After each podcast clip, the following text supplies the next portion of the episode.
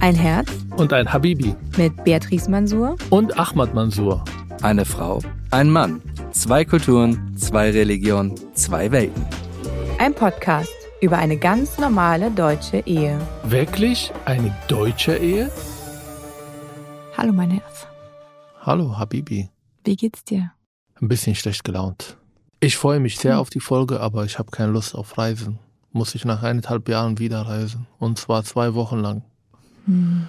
Es ist ein bisschen ungewohnt. Jetzt verstehe ich die No-Covid-Anhänger. ja. Lockdown vor immer. Keine Reisen mehr. Mhm.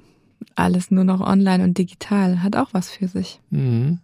Ja. Zu Hause bleiben, mhm. mit dir streiten, mit meiner Tochter viel Zeit verbringen. Ich habe das Gefühl, es kehrt irgendwie zurück zu 2019, wo ich ganz viel unterwegs war. Mhm. Und ich wollte ja eine der Schlussfolgerungen von dieser Corona-Krise, dass ich danach nicht mehr so viel reisen will und so viel abwesend sein will. Und dann kommt die erste Woche und auf einmal, bumm, zwei Wochen lang nicht zu Hause. Mhm. Hart. Ja, das wird auch für uns hart. Wir werden dich sehr vermissen. Es wird für uns auch wieder eine Umstellung sein. Nachdem du jetzt eineinhalb Jahre die Küche übernommen hast, muss ich jetzt die nächsten anderthalb Wochen einmal durchplanen, alles alleine. Ja, wird auch für uns wieder eine Umstellung werden. Genau. Wieder deutsche Küche.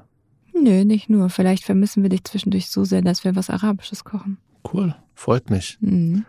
Ich freue mich auch sehr, dass wir so viele Fragen bekommen haben. Wir haben ja letztes Mal die Telefonnummer gegeben und auch die E-Mail und ähm, die Leute, die uns folgen und Fragen haben, sollten Fragen stellen und ich bin überwältigt, wie viele Fragen gekommen sind. Wir haben hier eine Auswahl an Fragen, die wir in dieser Folge beantworten wollen. Mhm. Und ich bin sehr, sehr gespannt. Das ist echt eine Entwicklung für diese Podcast, für dieses Vorhaben. Ja, wir haben und den Dialog ausgeweitet, nicht nur zwischen uns beiden, sondern auch zwischen unseren Hörerinnen und Hörern äh, mhm. und uns. Und das freut mich wirklich wahnsinnig, ähm, auch das Interesse. Und ähm, ich habe mich wirklich sehr gefreut über jede einzelne Frage. Vor allem freue ich mich da zu merken, ob die Menschen, mhm. die uns schreiben, die gleichen Herausforderungen und Probleme haben oder ist es in, Bination, in andere binationale Ehen etwas anders läuft. Mhm. Vielleicht können wir auch von den Menschen auch lernen. Ich meine, wir brauchen Hilfe, wenn wir das öffentlich machen. So, soll ich die erste Frage schon lesen? Ja, die gerne. kam per WhatsApp mhm. und die lautet folgendes. Hat dein Mann auch immer das Gefühl, dass du alles entscheiden willst? Er selber hat aber oft keine Meinung dazu. Ich musste sehr schmunzeln, als ich diese Frage gelesen habe. Bitte aufpassen, was Und du jetzt antwortest. Also was mir jetzt natürlich spontan dazu in den Kopf kommt, ist, als wir unsere Wohnung eingerichtet haben und äh, du hast damals zu mir sehr deutlich gesagt, es ist mir alles egal, was du machst. Du machst das schon richtig. Es ist mir alles zu viel. Ich habe keine Lust, durch diese ganzen Kaufhäuser zu gehen, um mir irgendwelche Gedanken zu machen, wie ich was einrichte. Ich bin unterwegs, ich mache meine Termine, meine Lesungen, meine Vorträge. Ich verdiene das Geld und du darfst es ausgeben. Boah, das klingt aber das klingt, so mm. patriarchalisch mm. und so falsch. Und das stimmt einfach nicht. Das ist deine Wahrnehmung. Nein, das hast du gesagt. Aber es bezieht, bezog sich auf die vier Wochen davor, als wir einzogen. Aber es stimmt schon. Ich meine, diese Entscheidung dazu habe ich, ich habe dich immer gefragt ob du damit einverstanden bist. Ich weiß, kann mich auch erinnern, es gibt auch Belegfotos. Ich habe dir Fotos geschickt aus den elendigen Kaufhausbesuchen äh, und habe dir dann gesagt, soll ich das oder das oder das ich oder das? Ich war mit deinem Vater immer da. Auswählen, nicht immer. Du warst zweimal, glaube ich, da und den Rest der Zeit haben wir alles ausge... Aber genau da sind wir an dem Punkt, nämlich die Realitätsverschiebung. In dem Moment hast du gesagt, das ist dir zu viel ähm, und dann habe ich es übernommen und äh, hinterher hast du dir dann überlegt, naja, man hätte es auch irgendwie anders anders lösen können oder das oder das. Wo ist meine überhaupt arabische Identität? Die ganze Wohnung ist ganz anders eingerichtet. Also von daher kann ich diese Frage mit Ja beantworten, zumindestens was dieses Thema okay. angeht. Jetzt ist meine Sicht. Okay. Aber in Bezug auf andere Sachen, wenn ich das noch, wenn du mir noch erlaubst, das zu ergänzen, in anderen Sachen, also das bezog jetzt wirklich nur auf dieses Thema Einrichtung, in anderen Belangen kann ich es eigentlich nicht wirklich sagen. Da hast du schon immer eine sehr klare Meinung und da tauschen wir uns auch aus und kommen eigentlich immer zu gemeinsamen Entscheidungen. Also um diese Frage aus meiner Sicht zu beantworten, mhm. sage ich Folgendes. Ja, ich will entscheiden, aber ich habe das Gefühl, ich habe keine Chance. Ich kann auch Beispiele nennen. Übrigens, es geht überhaupt nicht darum, dass ich genervt bin, einzukaufen. Im Gegenteil, ich liebe einkaufen. Aber die Art und Weise, wie du einkaufst, nervt mich diese nicht entscheiden können, diese tausend Sachen gucken können. Ich mache es einfacher, damit die Leute es verstehen. Ich brauche eine Hose, ich gehe in ein Einkaufszentrum und sage Hose. Und dann finde ich eine Hose. Bei dir ist eine Hoseauswahl etwas, was mindestens zwischen zwei und drei Stunden dauert. Wir haben ja vor kurzem auch Kleidung kaufen wollen. Und ich habe meine in 15 Minuten erledigt du und unsere Tochter habt drei Stunden gebraucht und dass ich irgendwann keine Lust habe, es, es hat meiner Meinung nach auch mit Kultur nichts zu tun. Das ist einfach die Art und Weise, wie Männer einkaufen, normalerweise, wenn ich das allgemein sagen darf, und wie Frauen einkaufen. Und bei dieser Einrichtung, und wir waren ja vor paar Monaten wieder ähm, am Einkaufen für unsere Tochter, und irgendwann kann ich das nicht mehr. Ich entscheide, was ich will und dann muss das gekauft werden oder will ich das kaufen und dann will ich nicht tausend Fragen stellen. Stopp. Also erstens mal, also so du darfst, Stopp geht's gar nicht. Doch, also. weil das ist äh, das ist eine Art und Weise, entschuldige bitte, ähm, die mit sehr viel Abwertung daherkommt, als ob die Art und Weise, wie du einkaufst, besser ist. Habe ich nicht gesagt. Doch, die du hast anders. gesagt, ja, aber du hast es abgewertet und hast gesagt, dass ähm, die Art und Weise, wie ich einkaufe, dich nervt und dass äh, das äh, zu viel ist und übertrieben ist.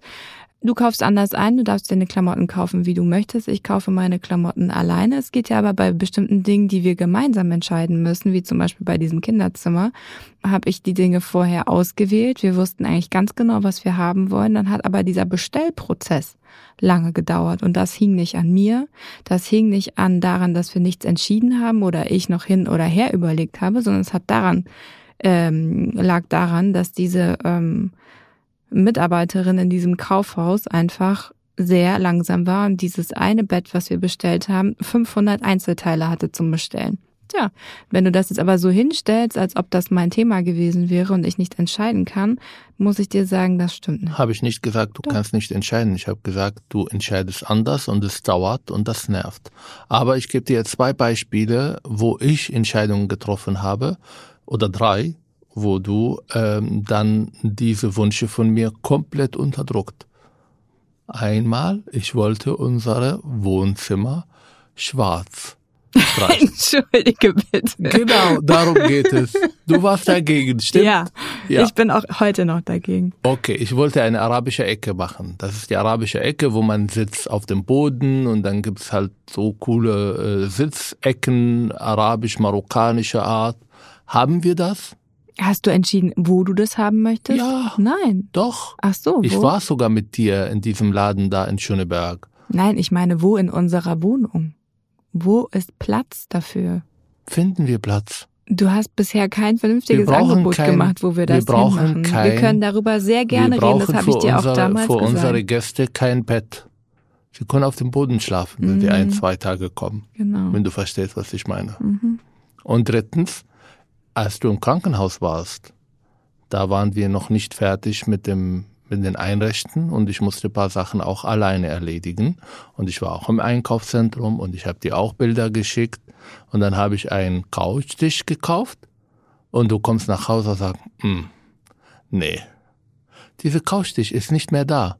Irgendwie komischerweise hat er unsere Wohnung verlassen. Also du lieber, hast den Couchtisch ganz alleine und eigenständig aus unserer Wohnung ähm, hinaus befördert. Du warst dabei. Die und du hast es mitentschieden. Die, die erste Hälfte der Frage bestimme ich mit Ja, die zweite Hälfte stimmt nicht. Das ist, ähm, also, wie Sie hören, ist das äh, immer noch ein Frage 2. Ping-Pong. Ja, lass uns zur zweiten Frage gehen. Das ist die Frage einer Hörerin, die uns einen Audiobeitrag geschickt hat, den wir uns jetzt mal anhören. Erstmal vielen Dank für die tolle Möglichkeit, Fragen zu stellen. Und zwar habe ich selber festgestellt, dass es eben in ähm, einer solchen Beziehung ganz spannend wird, wenn es um Erziehung von Kindern geht. Auch wenn es die Kinder, die es da zu erziehen gibt, noch lange nicht gibt und auch in fünf, sechs, sieben, acht Jahren noch nicht gibt, sind das doch die größten Fragen. Und dazu würde mich interessieren, ob Sie Erfahrungen gemacht haben, privat selber oder eben auch bei Bekannten, wie man als Eltern damit umgehen sollte, wenn man eben zwei unterschiedliche Religionen hat. Also welche Religion lebt man dem Kind vor? Hat das Kind da eine freie Entscheidung? Wie geht man damit um? Wie bringt man dem Kind vielleicht auch die Religion des Partners nahe? Ja, wie, wie geht man damit um? In einer Beziehung, in der beide die gleiche Religion haben, ist das eben einfach. Da nimmt man eben gemeinsam das Gleiche vor. Vielen, vielen Dank für diese Frage. Ich glaube, sie wird uns auch in der Zukunft in diesem äh, Podcast sehr oft beschäftigen, weil ich finde sie zentral und auch mhm. wenn ich mhm. schaue, wie viele auch Menschen mir auch per Facebook schreiben oder in anderen sozialen Medien, dann geht es meistens um das Thema Erziehung. Ich glaube, das ist die große Herausforderung, die binationale Ehen haben. Die ist aber lösbar. Und ich erinnere mich an unsere ersten Jahre, als es dann ernst geworden geworden ist und wir wussten, dass es halt Richtung heiraten, Zusammenleben, Kinder kriegen ging, dann haben wir unfassbar viel über das Thema gesprochen. Vor allem, weil genau solche Ängste und solche Überlegungen und solche ähm, sage ich mal jetzt ganz kalt, Sachverhalte, was das Kind betrifft, enorm wichtig. Und ich glaube, du wolltest ganz genau wissen, welche Vorstellungen ich habe. Und ich wollte ganz genau wissen, welche äh, Vorstellungen du hast. Und wir haben ganz viel darüber gesprochen. Und nur als wir beide bemerkt haben, okay, wir haben eine Vorstellung, eine gemeinsame Vorstellungen, sind wir dann den nächsten Schritt gegangen. Und ich kann nur jeder, der irgendwie in eine binationale Ehe ist, wo es um Religion oder Kultur oder auch die Art und Weise, wie man Kind erzieht, unabhängig von Religion, das ist nicht nur eine religiöse Frage, dass man sich Gedanken macht, dass man in Austausch geht, dass man miteinander spricht und ähm, so unterschiedlichen Situationen mal miteinander spielt und guckt, was hat der andere an Vorstellungen, passt das mir? Ja, solange es einfach ein respektvoller Umgang miteinander geht, dann findet man auch eine Lösung oder mindestens ist man in einen Denkprozesse drinne, wo man sich auseinandersetzt mit dem Thema. Wir haben anders entschieden, vor allem wir auch beruflich uns mit dem Thema Religion und Erziehung äh, und Kinder beschäftigen. Auch aufgrund meiner Ausbildung als Psychologe habe ich eine ganz klare Vorstellung, die nicht so weit weg von deiner war. Also es war sehr klar von Anfang an, Religion wird keine Rolle spielen, darf keine Rolle spielen, auch wenn deine Eltern oder meine Eltern vielleicht auch eine Vorstellung haben, die auch in Richtung Religiosität geht ich sage nur Beschneidung oder halt äh, Taufe, äh, die wir abgelehnt haben. Und wir haben entschieden, wir leben unser Leben so, wie uns gefällt. Also meine Religiosität hat einen Platz, deine Religiosität hat einen Platz, vor allem wenn wir in Deutschland leben, wenn unser Kind dann zu äh, Kita geht, wenn sie mit ihren Schwieger, mit meinen Schwiegereltern, also mit ihrer Opa und Oma Ostern oder Weihnachten feiern will, dann gehört das genauso dazu wie Opferfest und äh, Zuckerfest zu feiern die leider seit Corona nicht so möglich ist, vor allem weil wir nicht zu meinen Eltern reisen, sie sind ja nicht hier das Kind wird irgendwann als Erwachsen entscheiden wollen, ob er eine Religion übernimmt, ob er beide vereinbart oder ob sie dann sagt, ich will keine Religion ausleben, praktizieren. Hm. Ja. Stimmt. Stimmt. Also besonders auch aus der ähm, Erfahrung, die ich in meiner ersten Ehe gemacht habe, wo das Thema Religion eben, bevor es überhaupt tatsächlich Kinder äh, gab, ähnlich so wie die Hörerin das eben auch geschildert hat, ähm, zu einer Kernfrage irgendwie geworden ist. Also die Frage, ob ich konvertiere, also ne, ob dann es überhaupt möglich ist, dass beide, ähm, dass wir als Eltern äh, unterschiedliche Religionen haben, das ist irgendwie ähm, war damals irgendwie ausgeschlossen oder es war irgendwie kompliziert. In meinem Kopf war es irgendwie eigentlich einfach und simpel. Aber es ist eben da tatsächlich an Unsicherheiten und hat auch Ängste ausgelöst, ja. Also eben weil ähm, diese Religion, also jetzt ähm, die christliche Religion in meinem Fall nicht so genau gekannt wurde vielleicht und auch ähm, damit bestimmte Dinge assoziiert wurden, die eher ja mit negativen Folgen, vor allen Dingen, wenn es ein Mädchen geworden wäre, irgendwie ähm, verbunden worden wären. Und das hat eben Ängste ausgelöst und daraus ist ein ein Kampf geworden oder so ein Wettbewerb und auch ein Druck entstanden, ja, innerhalb der Beziehung. Und weil diese Ängste auch nicht richtig ähm, besprochen werden konnten ähm, und ist das Ganze, glaube ich, zu einem unlösbaren Thema geworden. Und das habe ich mir eben vorgenommen für, wenn ich wieder eine Beziehung führe mit jemandem, der nicht meine Religion hat, das irgendwie da wachsamer zu sein. Und deshalb war mir das auch so wichtig, dass wir am Anfang über ganz viele Dinge sprechen. Also wie siehst du dich als Vater? Was ist dir wichtig, ähm, was eine Mutter sein soll? Also was siehst du auch darin? Was ist für dich eine gute Mutter? Das war für mich irgendwie eine wichtige Frage. Aber auch, was ist für dich ein, ein guter Vater? Und das waren für mich unter zwei Aspekten wichtig. Das eine Thema mit der Religion, aber das andere vor allen Dingen auch, weil mir klar geworden ist, dass die Art und Weise, wie du dich definierst und wie sicher du dir mit dir bist, mir auch Freiheit gibt, mich entwickeln zu können und ich nicht irgendwelche Erwartungen erfüllen muss, die du hast an mich, sondern ich eben mich frei entwickeln kann. Und mir war auch klar, dass um eine gute Mutter sein zu können, ist es auch in Ordnung, Zweifel dem Kind weiterzugeben. Und ich glaube, das ist ein ganz großer Aspekt, dass man seinem Kind nicht immer irgendeine Wahrheit ähm, präsentieren muss und dann keine zwei Wahrheiten hat, sozusagen die eine muslimische und die andere christliche Wahrheit, die miteinander in Konkurrenz stehen. Ja, aber bei deinem Ex-Mann war das ähm, stand das nicht zur Debatte. Das heißt, er Genau. hatte dann ganz klare Vorstellungen, die dann in Konflikt mit deinen Vorstellungen Mhm. kommt. Und da würde ich sagen, in aller Härte, ich würde die Menschen empfehlen, keine Kinder zu kriegen, wenn sie genau solche Themen nicht vorher schon geklärt haben. Genau. Weil darunter leidet das Kind. Ja. Meine Identität hat einen Platz, aber ich kann nicht in eine Ehe gehen und meine Identität das Kind aufzwingen wollen. Genau. Ich kann nicht in eine Ehe gehen und respektvoller, liebevoller Beziehung führen und meine Partnerin eigentlich jegliche Legitimation absprechen, ihre Erfahrungen, ihre Sozialisation mitzubringen. Das muss vorher diskutiert werden und zwar von beiden Seiten. Da geht es nicht nur darum, dass die, dass der muslimische Vater seine Religion irgendwie aufzwingt, wie in deinem Fall jetzt mit deinem Ex, sondern es kann auch anders sein, dass dann äh, irgendwie das muslimisch sein überhaupt keinen Platz hat in eine in eine Ehe, was dann äh, Menschen unglücklich macht und vielleicht auch dazu führt, dass diese Beziehung nicht erfolgreich weitergeführt werden kann. Und deshalb würde ich sagen, bitte reden Sie, klären Sie das.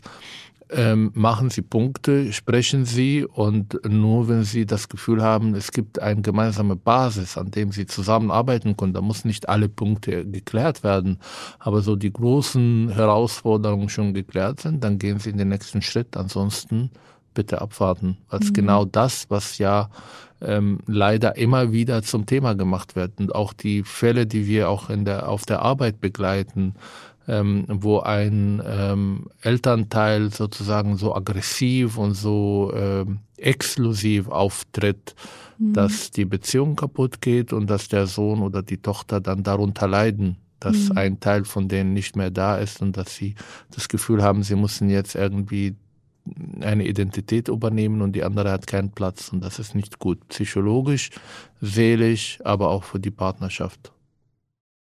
Ja, ich glaube, ganz wichtig ist, dass man dabei ähm, überlegt, was ist das wichtigste oder das beste Umfeld für ein Kind in einer Welt, sich zu verorten. Und ich glaube, wenn man Eltern hat, die vieles ungeklärt haben und viele Ängste, die nicht bewältigt sind, ähm, ist es ähm, ja schwierig für sich selber als Kind dann da einen Platz zu finden. Ja. Merkt man manchmal auch mit den Namen, Das mhm. ist natürlich eine persönliche Wahl zweier Partner. Aber wenn ich dann merke, dass zum Beispiel binationale Ehen ähm, so Namen aus einer bestimmten Kultur haben, die andere Kultur überhaupt auch in Namenfindung keinen Platz hat, mhm. dann merke ich, okay, ich weiß jetzt, wie es eigentlich in diese Ehe läuft. Vielleicht sind das auch Vorurteile von mir, aber ich finde auch schon im Namenfindung sollte beide Kulturen oder beide Bedürfnisse irgendwie einen Platz haben. Mhm. Ja. Okay. Nächste Frage. Nächste Frage. Cool, es gefällt mir. Barberatung. Mir auch. Spaß. Ganz spannend. Jetzt haben wir die Frage, wie schaut es aus mit der Erziehung der Tochter? Kleidung, Jungs, etc.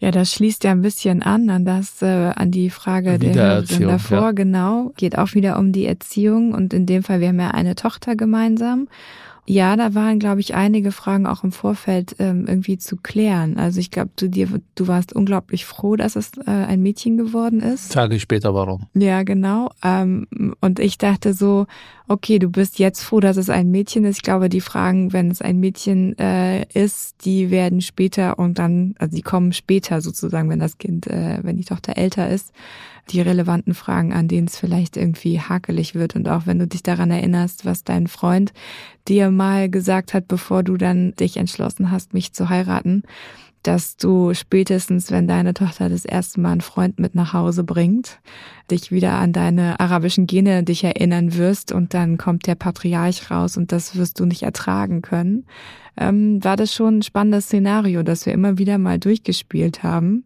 Und im Moment finde ich, ist die Art und Weise, wie wir mit unserer Tochter umgehen und oder in ihrer Erziehung, ähm, wie wir sie als Mädchen erziehen, sehr, sehr passend. Irgendwie, sie ist total selbstbewusst. Sie ist ähm, ganz klar irgendwie, ist auch körperlich, hat auch einen guten Bezug zu sich als Mädchen, als, als ja, also irgendwie ist es ähm, nichts mit, ähm, also das Thema Scham oder das Thema irgendwie Tabu finde ich, haben wir total gut bis jetzt rausgehalten. Ja, obwohl ich in den letzten Monaten merke, bestimmte Themen will sie mit mir nicht sprechen.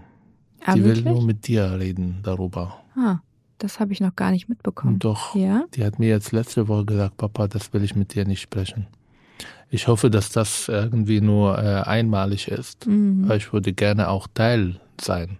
Natürlich. Ähm, das hat aber auch nicht damit zu tun, dass sie Angst vor mir hat oder so weiter, sondern es ist halt, äh, es ist auch das Thema jetzt gerade irgendwie Jungs und äh, Mädchengruppen in der Schule und mhm. Jungs wollen alleine sein und Mädchen unter sich sein und es wurden die ersten Briefe geschrieben und ich saß äh, vor einer Woche, als du ähm, nicht in Berlin warst und sie wollte Hilfe von mir, um einen äh, Brief an einen Jungen zu schreiben und dann saß ich da und sagte, was mache ich hier? ich helfe ihr einen Brief zu schreiben, sie ist sechs. Aber ich habe es getan.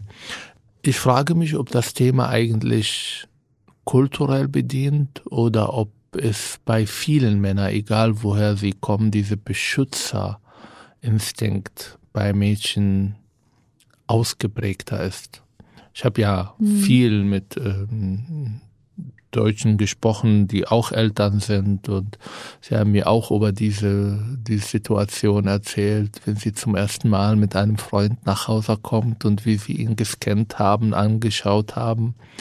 Und ich, vor, ich bin vorbereitet, ich weiß, wie ich diesen jungen Mann dann anschauen werde, mhm. aber ich glaube, mein Freund hat äh, wird kein Recht haben, dass ich jetzt aufgrund äh, Tabuisierung von Sexualität oder dass ich keinen Partner für die Ehe haben soll, dass ich da irgendwie meine Probleme haben werde. Mhm. Ich weiß es nicht, vielleicht denke ich in 15 Jahren anders oder in 13 Jahren.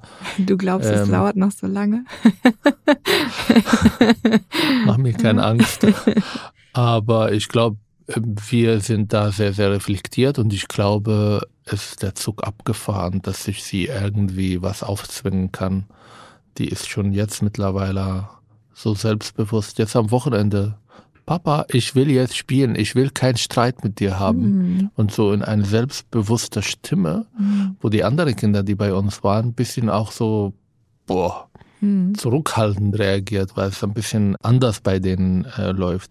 Kleidung überhaupt keine, kein Thema, aber ich verstehe, was, was gemeint ist. Mhm. Also ich kenne es auch von meinen Eltern oder ähm, von anderen Begegnungen, wo schon Mädchen mit drei, vier Jahren irgendwie zurechtgewiesen haben, dass ihre Kleidung zu kurz sind. Also diese Sexualisierung von Kindern, da mache ich nicht mit. Mhm. Das ist aber, wie gesagt, genau wie beim Thema vorher, wir haben so viel darüber gesprochen, wir haben so viele Szenarien durchgegangen, wir haben so viele Diskussionen geführt. Ähm, wo, glaube ich, ganz klar ist, die Selbstbewusstsein, ein Mädchen zu sein, dieses Selbstbewusstsein, ihren eigenen Weg zu gehen, ist so groß geschrieben, mhm. dass ich da keine großen Herausforderungen finde.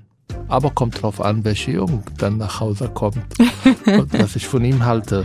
Aber das ja. ist weniger kulturell. Mal schauen. Nächste Frage? Nächste Frage. Die nächste Frage haben wir zugeschickt bekommen per E-Mail. Ich lese die mal vor. Sie hat geschrieben, wir sind äh, deutsch-peruanisch und haben zum Teil kulturelle Differenzen. Mein Partner liebt zum Beispiel Stierkampf. Ich verabscheue es. Oder unsere unterschiedliche Sicht auf unsere Tochter, fünf Jahre alt, Ohrringe tragen oder nicht. Wie einigt man sich bei so etwas als Paar, dass keiner das Gefühl hat, unterlegen zu sein? Ja. also ich kenne ich die beiden. Ähm, sie schreiben mir auch immer wieder auf Instagram äh, begeisterte Hörer. Ich finde es großartig. Mhm. Ähm, ich würde gerne Sie mehr haben, über diese Paar erfahren. Sie haben, auch einen Podcast. Blog und Blog. Äh, Sie okay. haben genau und bei Instagram eine ähm, auch eine Seite Ceviche trifft Fischstäbchen haben Sie sich getauft, was ich total schönen Namen finde. Cool. Und also Sie berichten auch da über Ihre binationalen Beziehungserfahrungen und lassen da so ein bisschen auch äh, Einblick in Ihren Alltag zu, ähm, was ich ganz auch, spannend finde, genau, weil es eben Parallelen gibt zu uns und ja, auch da ist eben die Frage so äh, so Vorlieben Trieben, die vielleicht kulturell bedingt sind. Also Stierkampf ist jetzt nichts, was man in Deutschland irgendwie ähm, irgendwie was besonders hochgeschrieben ist, aber klar in der peruanischen äh, oder in Peru ähm, angelehnt ähm, ans Spanische, die spanischen Besatzer haben da ihre Spuren hinterlassen. Klar, also ich denke, wenn es solche Vorlieben gibt, ähm, kann man seine unterschiedliche Haltung haben, aber ich finde nicht, dass man deshalb irgendwas aufgeben sollte, nur weil der Partner das nicht mag. Also, glaube ich, ein Aushandlungsprozess. Die Frage ist vielleicht, wie viel, wie viel Raum nimmt so ein Hobby oder nimmt so eine Vorliebe? Entschuldigung, wenn ich zu nah die beiden trete. Wenn er etwas mag, dann darf er das machen. Warum wird das zum Thema gemacht?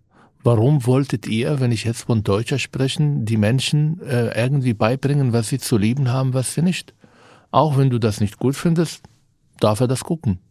Aber wir haben so eine Situation gehabt. Aber ich glaube, ihr Punkt ist, weil Stierkampf, weil sie das wahrscheinlich, also es unterstelle ich ihr jetzt, dass, es, dass sie es als Tierquälerei empfindet und sagt, dass es, das mag sie nicht. Sie muss ja nicht gut. mitmachen. Sie muss auch nicht mitgucken.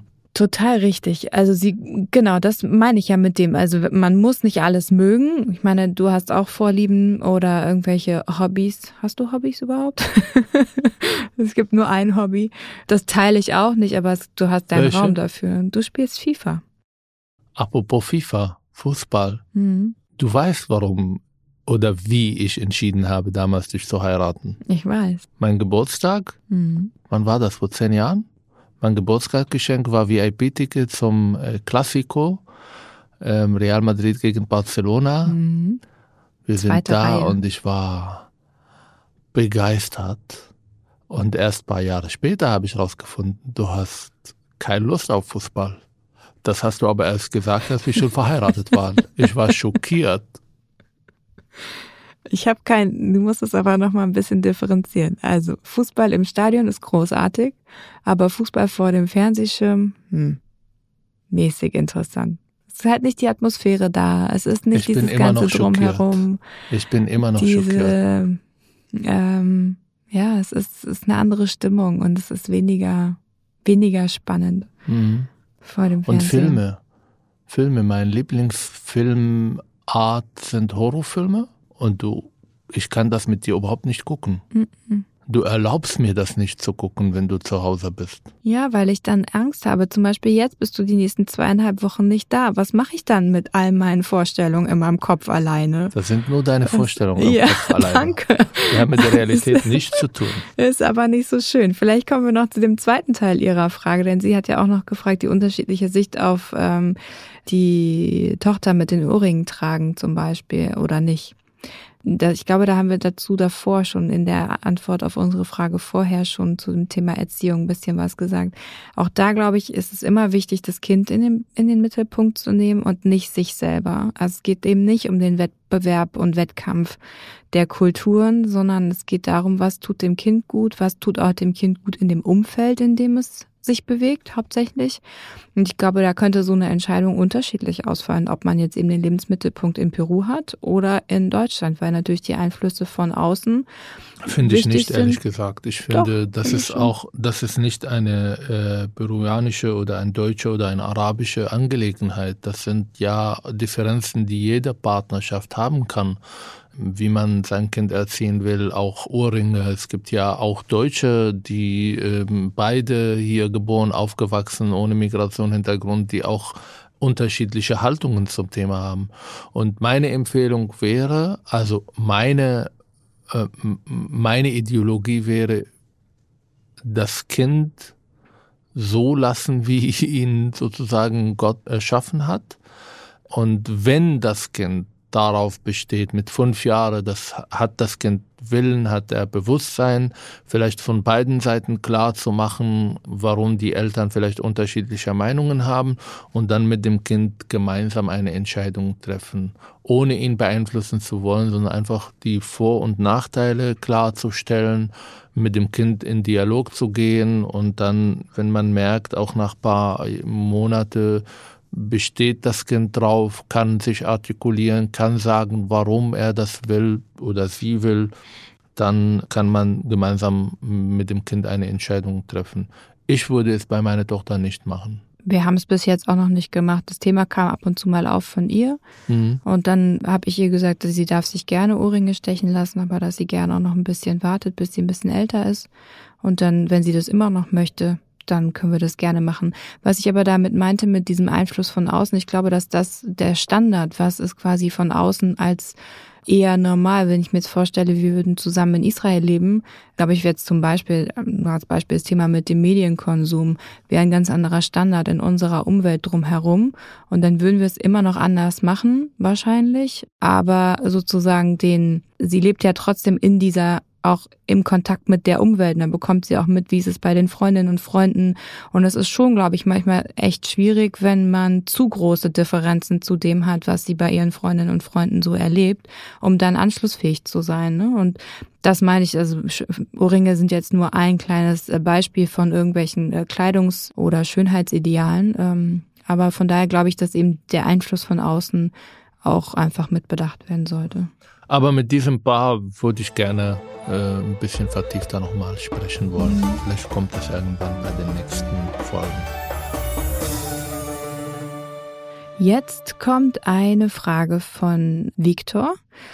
Er schrieb uns, ich bin russisch und meine Freundin albanisch und wir möchten gerne von Ihnen erfahren, wie Sie zur Beschneidung des oder der eigenen Jungen stehen. Das ist genau der Grund, warum ich so froh war, dass wir eine Tochter bekommen haben und Mhm. keinen Jungen, weil ich wusste, das wäre ein Riesenthema für meine Eltern.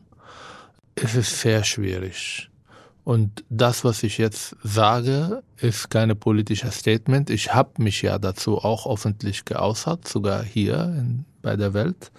Ähm, damals, als die Beschneidungsdebatte losgegangen ist, ich mache große Unterschiede, ob man nach sechs, sieben Tage äh, sein Kind beschneidet oder nach äh, zwei, drei Jahren, wo das Kind das auch mitbekommt. Was das für psychologische Folgen muss ich hier nicht erklären.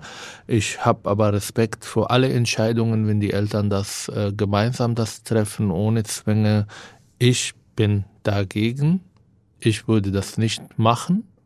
Aber es sind Themen, wo beide natürlich vorher das ganz klar klären. Das ist, das ist schon eine Entscheidung, die das Kind betrifft. Das Kind wird das sein ganzes Leben mitnehmen sozusagen. Mhm. Deshalb würde ich sagen, wenn sie unklar sind oder unentschlossen sind, welche Entscheidungen sie treffen sollen, sollen sie das bitte das Kind lassen. Der kann ja auch, auch religiös, islamisch kann er das nachholen. Mhm. Muss jetzt nicht nach zwei, drei Monate gemacht werden oder nach ein, zwei Jahren. Das Kind kann auch mit 15 oder mit 18 sagen, mhm. äh, mir ist das wichtig und das nachholen ja. wollen. Ist interessant, auch diejenigen, die den Islam annehmen mit 18, haben ganz andere äh, Ängste, was das angeht. Und das zeigt, wir treffen ja Entscheidungen für das Kind. Und ich frage mich, ob wir dieses Recht haben, solche Entscheidungen. Die, diese körperliche Unversehrtheit ist, äh, glaube ich, hier verletzt, wenn man das tut. Mhm. Aber für manche ist das eine religiöse Pflicht, die das tun. Und ähm, wie gesagt, jeder Mensch mit seiner Entscheidung verdient Respekt. Ich persönlich finde das nicht in Ordnung. Ja, dem kann ich nicht viel hinzufügen, dem stimme ich so zu.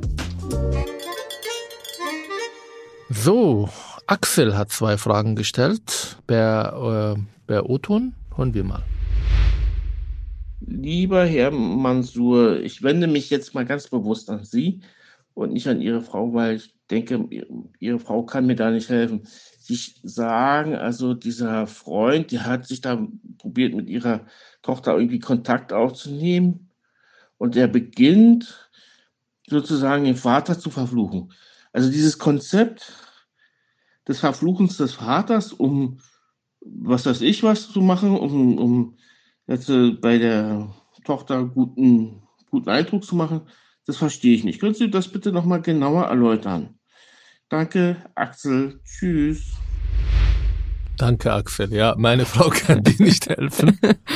naja, ich glaube, ich verstehe das auch nicht. Aber es ist halt so im Umgang arabische Sprache, vor allem in da, wo ich geboren, aufgewachsen bin, gehört es dazu, wenn man das Kind so vermitteln will, ach wie süß du bist, dann sagt, ach Gott, verfluche deinen Vater.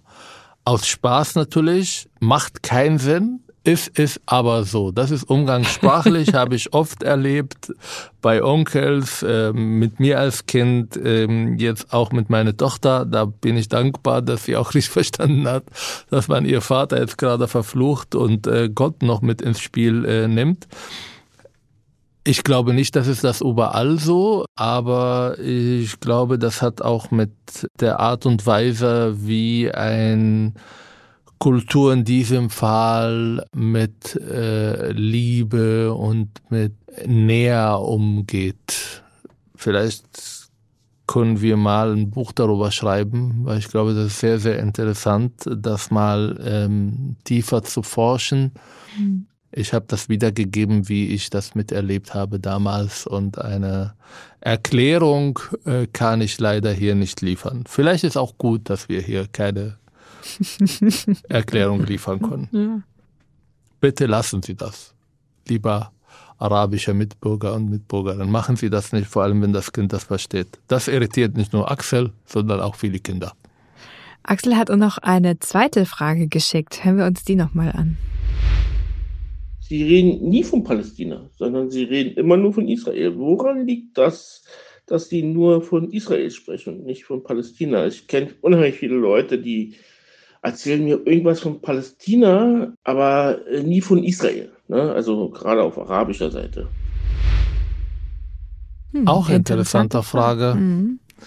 Ich rede, glaube ich, viel von Palästina und Israel. Wenn es aber, also politisch gesehen, ja, ich habe, äh, ich mache mir und meine Familie viele Probleme, dass ich immer wieder mich einmische in diesen äh, unlösbaren äh, Konflikt, der da ähm, ist. Aber wenn wir hier im Podcast von Israel sprechen, dann spreche ich immer von meinen Reisen nach Israel und von dem Besuchen äh, bei meiner Familie. Und wir, also ich selber, bin arabischer Israeli, palästinensischer Herkunft. Ich bin in Israel geboren, aufgewachsen. Ich habe die israelische Staatsbürgerschaft. Ich durfte überhaupt nach Deutschland so problemlos reisen, weil ich israelische Staatsbürgerschaft bin. Und äh, deshalb rede ich von Israel. Wenn ich in Ben Gurion lande, dann kann ich nicht sagen, ich lande in Palästina. Da ist mhm. man schon in eine äh, mitten in einem politischen Statement, wenn man Israel also sozusagen auch in seine Sprache auslöscht. Palästina gibt es. Ich, wir haben auch erzählt, dass wir in Westbank waren zum mhm. Beispiel. Das sind die palästinensischen Gebiete. Genau wie Gaza. Ich will sie nicht äh, äh sozusagen unterdrucken oder sagen, dies gibt es nicht, aber sie spielt in unsere Podcast oder Erfahrungen oder Reisen weniger eine Rolle, weil wir nur einmal da waren gemeinsam. Mhm. Ähm, aber ich verstehe, was Sie meinen. Ich finde, diejenigen, die nie von Israel sprechen, machen ein politisches Statement dabei und diejenigen, die nie von Palästina sprechen, machen ein politisches Statement dabei. Beide gibt es, beide haben ihr Recht zu existieren. Ähm, das ist meine politische Haltung auch zum Konflikt. Aber ähm, in unserem persönlichen Podcast reden wir über Erfahrungen, über Eindrücke, die wir gesammelt haben und die waren in Israel und nicht in Palästina. Aber es stimmt, das ist echt verwirrend von außen. Ich kenne da einige Menschen, die mit Israel wenig Kontakt oder Berührung äh, haben. Und ähm, wenn ich denen dann sage, ich bin mit einem israelischen Araber verheiratet, die fragen, manchmal dauert es einen kurzen Moment und dann fragen die nach, hä, wie? Wie geht denn das? Also, ist er jetzt Araber oder ist er Israeli? Und ach so, der kommt dann bestimmt aus Gaza oder oder so. Es ist eben einfach, ähm, es stimmt, wenn man eben nur über Palästina spricht und nicht über Israel, dann ist es ein politisches Statement. Aber ich glaube, es gibt auch in, äh, bei vielen, die wenig Berührungspunkte haben irgendwie und die das nicht so genau wissen, wie viele arabische Palästinenser auch israelische Staatsbürger sind und dort geboren und aufgewachsen sind ähm, und ihren Lebensmittelpunkt eben in Israel haben. Habe ich die Geschichte mit der Bäckerei nebenan? Ja, erzähl mal. Ich war äh, mit äh, unserer Tochter einkaufen und mhm. es gab so eine kleine türkische Bäckerei in unserer Nähe. Und die hat nicht nur Brot und Brötchen verkauft, sondern hat ab und zu so äh, traditionelle Gerichte verkauft. Und einer war Weinblätter gefüllt mit Reis und die hat es so genau gemacht wie meine Mutter. Und normalerweise kommen die Leute da rein und sagen ja drei, vier Stück und so mit ein bisschen Salat. Und ich sage alles. das ganze Top will ich jetzt kaufen. Das schmeckt so geil. Und dann kommen wir, im, äh, also kamen wir in Gespräch und dann hat sie gefragt, woher kommen, kommen Sie? Mhm. Und ich gucke sie an und sage, okay, will ich jetzt eigentlich eine politische Diskussion führen? Sag, ja, ich bin äh, seit 16 Jahren hier, aber bin Palästinenser. Ja, das sage ich immer auch, wenn ich mit Leuten zu tun, die aus dieser Ecke kommen, damit es keine große Diskussion entsteht. Machen übrigens ganz viele äh, israelische äh, Menschen hier sagen, ich komme aus Zypern oder keine mhm. Ahnung was, aber nie aus Israel, weil dann die Diskussion anders. Ich habe dann Palästina gesagt, meine Tochter daneben guckt mich an und sagt, Papa, du kommst doch aus Israel. die Frau guckt mich an. das Bezahlen und alles lief dann äh, sprachlos. und immer wenn ich da war und habe gefragt, ob sie nochmal diese Waldblätter macht, sie, sie ist krank, die kann das nie wieder machen. ja, das ja. war wirklich schade. Schade. Ja, aber genau deshalb ist man manchmal vorsichtig, was das angeht. Ja.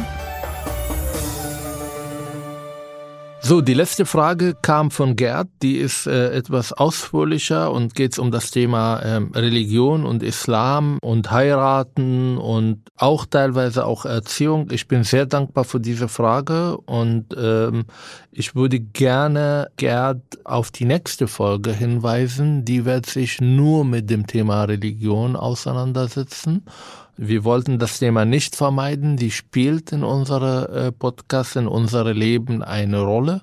Und ich glaube, in den nächsten Folgen werden wir immer wieder irgendwelche religiöse Aspekte hier darstellen.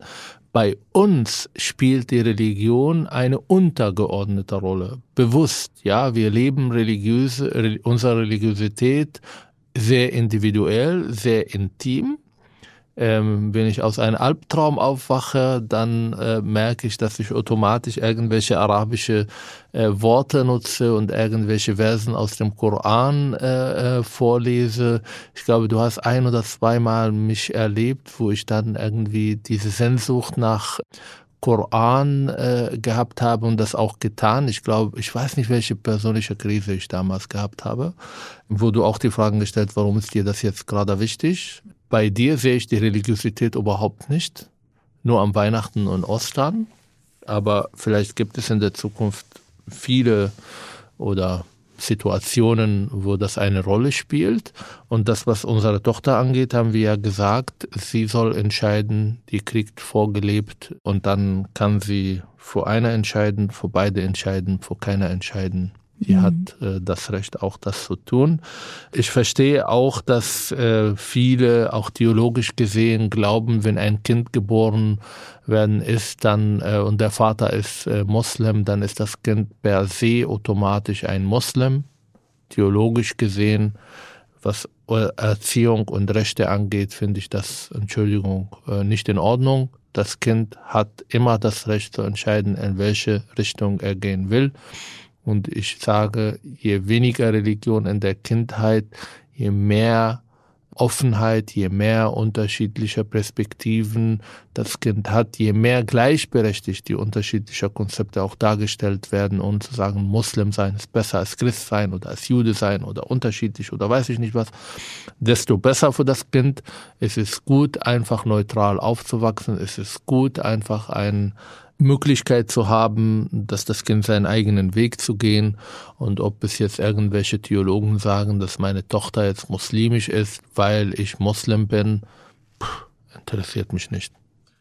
Gerd wollte aber auch noch eine, eine, einen Aspekt ähm, wissen von uns, und zwar, wie unsere Position dazu sind, dass es eben traditionelle theologische Vorstellungen gibt, dass eben es nur erlaubt ist, dass ein muslimischer Mann eine christliche Frau heiraten kann, aber andersherum eine muslimische Frau einen christlichen Mann nicht heiraten kann. Kenne ich auch, interessiert mich nicht. Wenn eine muslimische Frau erwachsen sich verliebt in einen Mann, Jude, Christ, Atheist, dann ist das ihre Entscheidung, ob sie mit ihm zusammen sein will oder nicht. Eine Religion hat nicht das Recht zu entscheiden, wem ich liebe, hat nicht das Recht zu entscheiden, wie ich mein Leben zu führen hat. Ich kenne das, finde das absolut nicht in Ordnung. Das ist auch nicht mit unserem Grundgesetz vereinbart. Punkt aus. Und es gibt auch muslimische Frauen, die diesen Weg gehen. Mhm. Die vielleicht auch teilweise, weil sie keine Lust auf Konflikte haben, ja, irgendwie ähm, von den Eltern auftauchen und sagen, ja, ich bin jetzt Muslim geworden, also der Mann macht das und dann geben sie Ruhe. Aber wie sie ihr Leben zu führen haben, das ist ihre Entscheidung. Und ich finde, zu dir zu kommen, zu sagen, du musst, du musst jetzt muslimisch sein, damit ich dich heirate, ist auch eine Abwertung deiner Persönlichkeit. Ich liebe dich, ich heirate dich für das, was du bist und nicht für meine Vorstellungen oder mich, ich finde es nicht in Ordnung, dich irgendwie oder dir etwas aufzuzwingen. Mhm. Darfst du aber auch gegenseitig das nicht machen. Habe ich nicht vor, dir irgendwas aufzuzwingen. Das ist Wohnzimmer schwarz streichen. ich zwinge dir kein Schwarz auf, sondern ich zwinge dir eine Alternative. Es gibt ja noch so viele andere Farben zwischen Schwarz und äh, nicht schwarz. Diskutieren wir in der Zukunft. Genau, aber ähm, zum Thema Religion eben, da finde ich, ist es wichtig, dass die Religion nicht entscheidet, wen man liebt und die Religionen dürfen nicht spalten und ich finde auch die Betrachtung einer Person alleine auf die religiöse Zugehörigkeit und darüber zu entscheiden, ob man ein ganzes Leben mit jemandem teilt, ist auch, ja, ich glaube, da geht viel verloren. Das ist schade. Hat Spaß gemacht. Hat großen vielen, Spaß gemacht. Vielen Dank. Bitte schreiben Sie uns weiter, schicken Sie O-Tone, egal auf welchem Weg. Wir wollen im Kontakt bleiben und das wird nicht die einzige Folge sein, wo wir Fragen beantworten. Das gibt uns auch eine gewisse Richtung, was eigentlich Themen und Fragen da entstanden sind. Ähm, nächstes Mal geht es um Religion. Mhm. Lieber Gerd, freue ich mich auch auf deine, auf ihre Sicht auf die Dinge und alle anderen, die Fragen gestellt haben. Vielen, vielen Dank. Danke, dass Sie mitmachen und bitte machen Sie weiter. Abonnieren Sie unseren Kanal auf Welt, auf Spotify, auf Apple Podcast oder überall da, wo Podcasts gibt empfehlen Sie das weiter, empfiehlt ihr das weiter oder auf Arabisch, ihr musstet das weiterempfehlen, bitte. Oder schreibt uns eine E-Mail genau mit äh, vielleicht auch Themenvorschlägen, über was wir sonst noch ähm, uns unterhalten sollten, an herz und habibi.welt.de. Bis Tschüss. zum nächsten Mal. Danke. Tschüss. Tschüss.